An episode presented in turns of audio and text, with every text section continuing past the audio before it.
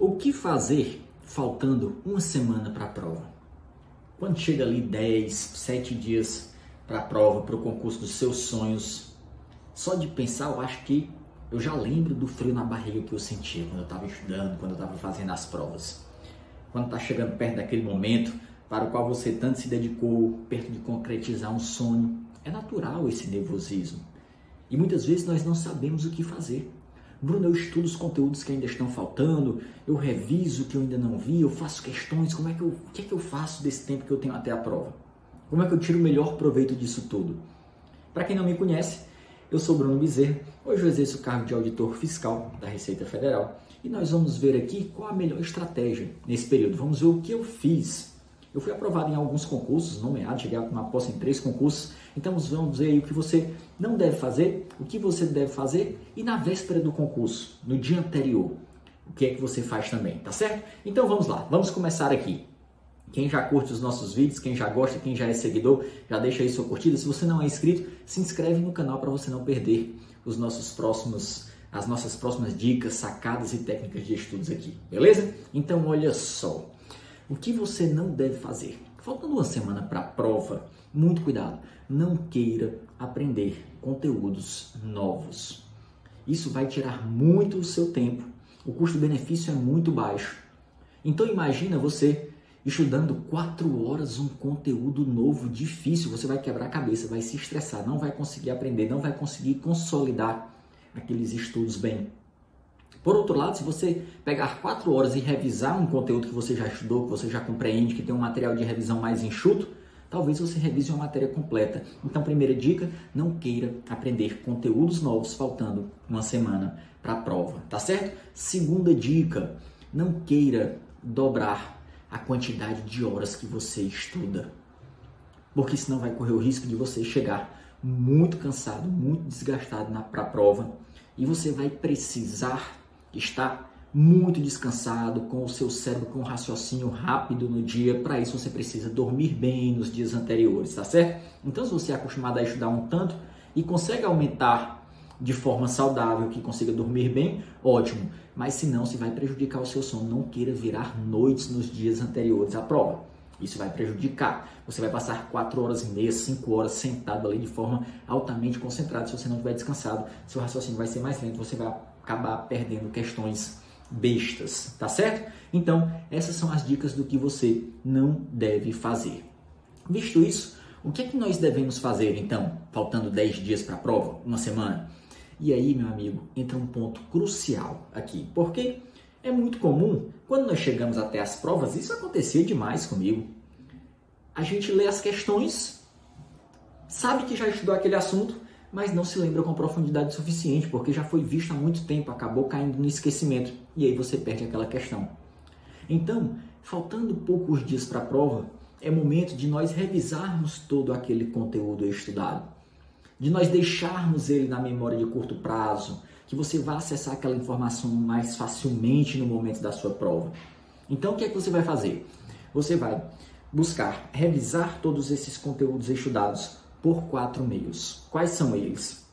O primeiro deles é um material de revisão mais sintético, mais enxuto, pequeno, por meio do qual você passe rapidamente.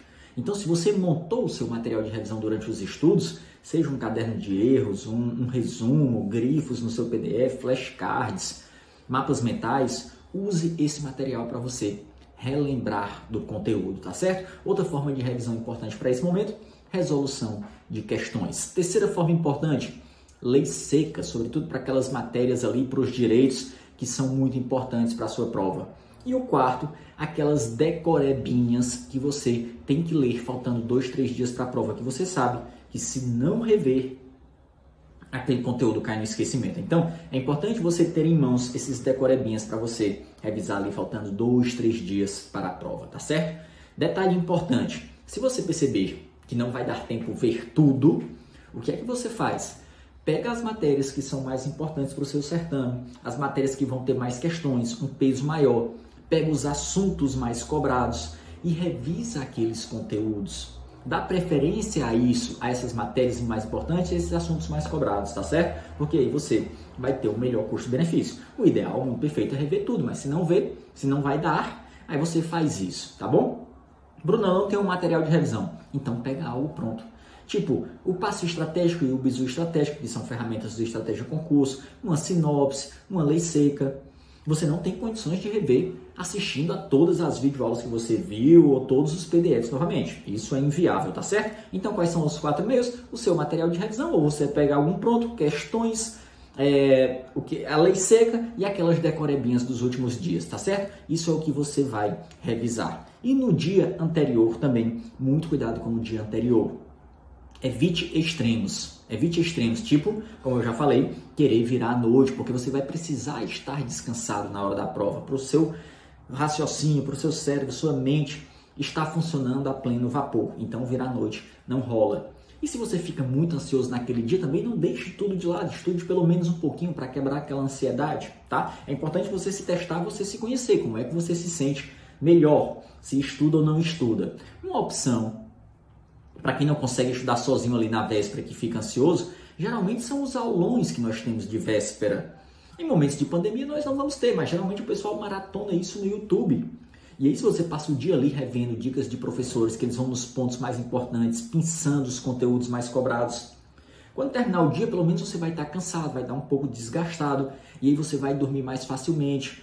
E é importante você descansar bem, como nós já falamos. Mas é também, é, como eu falei, não, é, não sugiro que você é, vá para extremos. Então, se tiver aulão, se você está vendo vídeo essa, em uma época que tem aulão, é, é uma boa estratégia se você não tem ali os seus materiais prontos para revisar de forma rápida ou se você não consegue estudar isso só em casa nesse período, tá certo? Então, durma bem, separe na noite anterior, no dia anterior, tudo que você vai precisar levar para a prova, documento, é, caneta, lápis, essas coisas. Trace a sua estratégia de resolução de prova, senão você vai chegar lá e vai perder tempo e as provas são feitas para você não conseguir resolver tudo. Então é importante que você já chegue com sua estratégia de prova definida, faça isso no dia anterior. Tenha uma alimentação saudável para você não chegar pesado para a prova antes ali, é, porque você vai ter uma maratona aí de 4, 5 horas, tá certo? Se tiver muito estressado, tente assistir um filme ali de humor, faça uma caminhada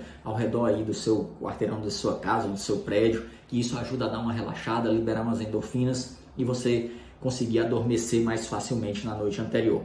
E por fim, vá confiante de que você fez tudo que estava ao seu alcance, mas resguardando as expectativas, sem criar muitas expectativas, porque às vezes quando nós colocamos muita expectativa em algo, e se abre a prova, abre muitas questões difíceis e isso acaba te frustrando. Então, muito cuidado, com confiança, sabendo que você fez o que estava ao seu alcance e resguardando as expectativas, tá certo? Então, um grande abraço, uma boa prova para você. Vai com calma, frieza no momento da prova.